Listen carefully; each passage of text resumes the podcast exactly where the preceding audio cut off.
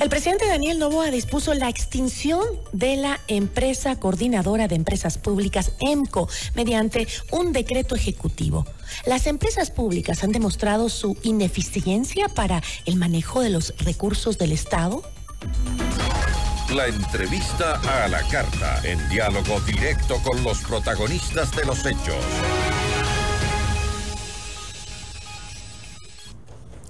Nos acompaña a esta hora Jorge Benavides, él es expresidente del directorio de EMCO. ¿Cómo está Jorge? Muy buenas tardes, gracias por acompañarnos. Buenos días, buenas tardes Gisela, gracias por la invitación. Un cordial saludo a las personas que siguen esta entrevista. Eh, Jorge, eh, a través de decreto ejecutivo 184, el presidente de la República, Daniel Novoa, establece que en máximo 15 días se debe iniciar la liquidación definitiva de EMCO. Eh, me gustaría empezar explicándole a la ciudadanía para qué el Estado necesita una empresa pública coordinadora de las empresas públicas. Bueno, es importante su pregunta, Gisela, justamente para explicar cómo desde la Constitución se señala que los sectores estratégicos deben ser eh, regulados, administrados, controlados y gestionados desde el Estado y para esto el Estado establece empresas públicas. En ese sentido, puede ser la existencia de una empresa coordinadora, como dice la ley orgánica de, de, empresas públicas, que se establezca para los efectos de coordinación o puede ser cualquier otra entidad. De hecho, incluso en el informe que en su debido momento se presentó a la Presidencia de la República, se sugería que las actividades de coordinación pasen al tema de la Secretaría de Planificación, que era el órgano que se encargaba antes de que exista ENCO del tema de la coordinación de todas las empresas. ¿Por qué coordinar? Porque si bien existe un ordenamiento jurídico que es la Constitución y la Ley Orgánica de Empresas Públicas en donde establece las atribuciones y las competencias que tienen estas empresas, es necesario para un adecuado gobierno corporativo de que existan estándares, parámetros y se cree incluso normativa que sea aplicada para todas las empresas públicas. No discutir tanto el hecho de que si es el presidente del directorio la figura que yo hace algún tiempo desempeñaba. Una vez que se reformó la ley, se eliminó la figura del presidente del directorio de empresas públicas y quien preside cada empresa es el ministro del área rectora y eso está bien. Pero la coordinación, como le digo, sin necesidad de que exista una empresa coordinadora de empresas públicas que tiene su propio gerente, podría ser la Secretaría de Planificación o cualquier otra entidad que señale la presidencia de la República, la que se encargue de establecer la normativa para el manejo homogéneo en cuanto a trámites, gestión y todos estos temas que supone el buen gobierno corporativo. no era entonces necesaria. Era necesario en cuanto estaba establecido en la ley, pero no era obligatorio. Entonces puede eliminarse EMCO, pero lo importante son las atribuciones para estandarizar procesos, normativa que rija para todas las empresas. Por ejemplo, en política de valoración de perfiles para elegir gerentes. Hay una normativa, hay regulaciones que emitía EMCO. Ahora eso emitirá cada ministerio correspondiente, pero no necesariamente homologado. O sea que EMCO era la encargada de la política de administración de las empresas públicas. EMCO como empresa pública se encargaba de preparar, de gestionar y expedir normativa para poder regulamentar y poder regular los procesos de las empresas, que es distinto de la gestión interna de cada empresa que correspondía a cada gerente general de las empresas públicas.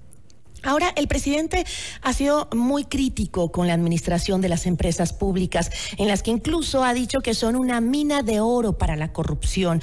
¿Por qué las empresas públicas han fallado en mantener eh, los procesos transparentes? Bueno, hay un montón de problemas estructurales que tienen las empresas. Durante los seis meses que yo estuve a cargo del directorio, cumpliendo lo que dice la Ley Orgánica de Empresas Públicas para dar transparencia, se promovió la plataforma de transparencia financiera, en donde la ciudadanía puede ingresar a estos momentos, eh, si, si así bien lo tiene, en donde se puede ver activos, pasivos de cada una de las empresas públicas. Ojo, después de la reforma legal que se hizo el 11 de enero del 2024, EMCO dejaba de pertenecer ya a la integración de los directorios de las empresas públicas. Actualmente, ¿cómo están integradas las empresas públicas? por el ministro del área correspondiente. Por ejemplo, si pensamos en electricidad, pensamos en hidrocarburos, es el Ministerio de Energía y Minas. Ese cargo de presidente de ese directorio de esas empresas corresponde al ministro correspondiente. por el secretario de Planificación y por un delegado del presidente de la República. Yo creo que hubo una incomprensión de lo que funcionaba y las atribuciones que tenía EMCO como empresa pública encargada del gobierno corporativo, de establecer normativa para unificar y homologar procesos de lo que era la figura del presidente del directorio de todas las empresas públicas. Eso es un tema distinto. Actualmente existe una gerente de ENCO y la figura que yo ocupaba era presidir todos los directorios de las empresas públicas que por reforma legal al artículo 7 de la Ley Orgánica de Empresas Públicas ya se cambió la conformación de los directorios de las empresas. Y me parece adecuada esta reforma para que exista una relación directa entre el Ministerio Rector con las empresas públicas que se encargan de la ejecución de la política pública de los entes rectores, que son el ministerio correspondiente. Ahora, este... Em, los abundantes casos de corrupción, como los vistos, por ejemplo, en Petroecuador y demás empresas públicas, eh, se deben en parte a que no necesitan demostrar eficiencia en el manejo de los recursos para no ser liquidadas. ¿Cree usted que podría ser por ahí? y la ley habla de algún tipo de rentabilidad, no solo en términos económicos, sino que también en términos sociales. Y obviamente corresponde al buen manejo corporativo los gerentes generales de cada empresa llevar los procesos con transparencia, como es la obligación de cualquier servidor público. Pero sin embargo le pongo el ejemplo de Tame por, eh, por eh, escoger alguna, ¿no? Eh, la cual permaneció quebrada durante muchísimos años antes de que sea liquidada por el Estado. ¿El Estado en realidad tiene la capacidad de manejar empresas de servicios, por ejemplo? Me parece pertinente su pregunta, Gisela, justamente para discutir el rol central que tiene el Estado respecto de los sectores estratégicos. Es momento de discutir eso, eso está en la Constitución. Claramente señala la Constitución que la administración, la regulación, el control y la gestión se hace por medio del Estado central. Y para la gestión de estos sectores estratégicos, donde están hidrocarburos, electricidad, agua, minería, entre otros, espectro eléctrico y todos estos temas, se crean empresas públicas para que gestionen. Yo creo que es necesario avanzar en reformas. A posterior le corresponderá al gobierno para discutir este papel central que tiene el Estado sobre las empresas públicas. Pero es necesario aclarar que el tema de coordinación, de emisión de normativa para, para poder homologar y unificar procedimientos es necesario. Eso no pone en consideración el decreto ejecutivo, simplemente, bueno, señala el proceso que se seguirá para la extinción de EMCO. Se reunirá el directorio de EMCO y establecerá de un catastro cuál es el liquidador para llevar adelante ya el proceso de esa empresa pública en particular. Ahora, eh, en, el presupuesto general del Estado para el 2024 se registra un aumento del 13% en el gasto, eh, sin cambios de fondo en la estructura pública.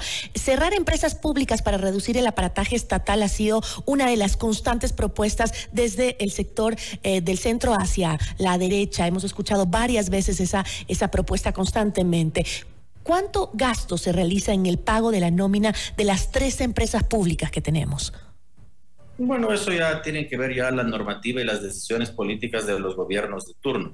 Un tamaño de un Estado pensado desde una constitución como la que actualmente existe precisa de la, de la existencia de distintas entidades para su funcionamiento. EMCO como tal, el presupuesto era, no superaba los 4 millones de dólares, incluida en su nómina estaban incluso los liquidadores de las empresas públicas, como TAME, que está en liquidación, Correos del Ecuador, como Ferrocarriles, que a continuación de la expedición ya de este decreto y el procedimiento que en 15 días se nombrará al, al liquidador de EMCO, empresa pública, y en tres meses ya se llevará adelante el proceso, ya se verán los procedimientos que correspondan.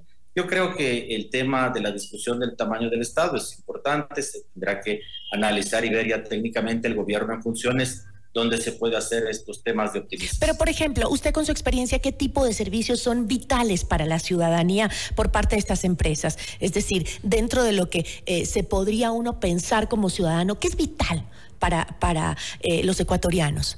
en servicios? Es que los sectores estratégicos son vitales porque usted tiene ahí hidrocarburos, tiene electricidad, tiene una serie de temas que son fundamentales para que pueda funcionar la economía ecuatoriana en su conjunto.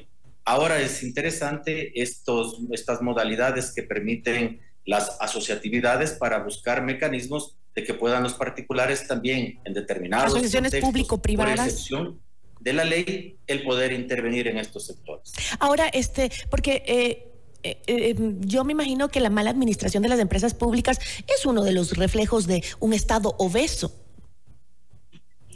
Hay otro tipo de problemas que tienen las empresas públicas, por ejemplo, los contratos colectivos. O sea, hay problemas estructurales, el cambio de régimen. Hay funcionarios que a través de acciones constitucionales se cambiaba de régimen de ley orgánica de empresas públicas a código del trabajo cuando la contratación colectiva solamente es para los obreros sujetos al Código del Trabajo. Son acciones constitucionales para cambio de régimen, es un uso abusivo de garantías jurisdiccionales.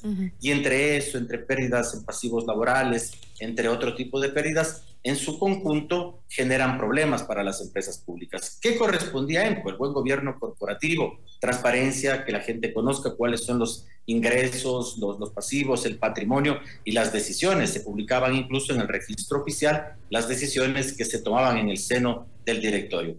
Obviamente es decisión de la función ejecutiva el establecer eh, el número de entidades y cómo debe estar organizado. Eso está en la Constitución, está en la ley y esperemos que, que, las nuevas eh, formas de organización permitan eh, que, que, las empresas públicas caminen de mejor manera. Obviamente, reitero, esta idea, hay problemas estructurales como los contratos colectivos y otras cosas que son problemas de fondo que deben abordarse con, con el tiempo suficiente y con la colaboración de las distintas entidades públicas. No solo de la función ejecutiva, por ejemplo, de la función judicial, cuando se otorgan acciones judiciales que están desnaturalizando la función de las garantías jurisdiccionales para el cambio de régimen laboral, como ponía de ejemplo. Hay que hacer cambios estructurales, eh, no solo la eliminación de algunas empresas es lo que se necesita, sino esos cambios estructurales que erradiquen la corrupción en cada una de ellas. Yo le agradezco muchísimo, Jorge, por habernos acompañado. Gracias a usted, Giselle. Buenas Una buena tarde. Jorge Benavides, expresidente del directorio de EMCO.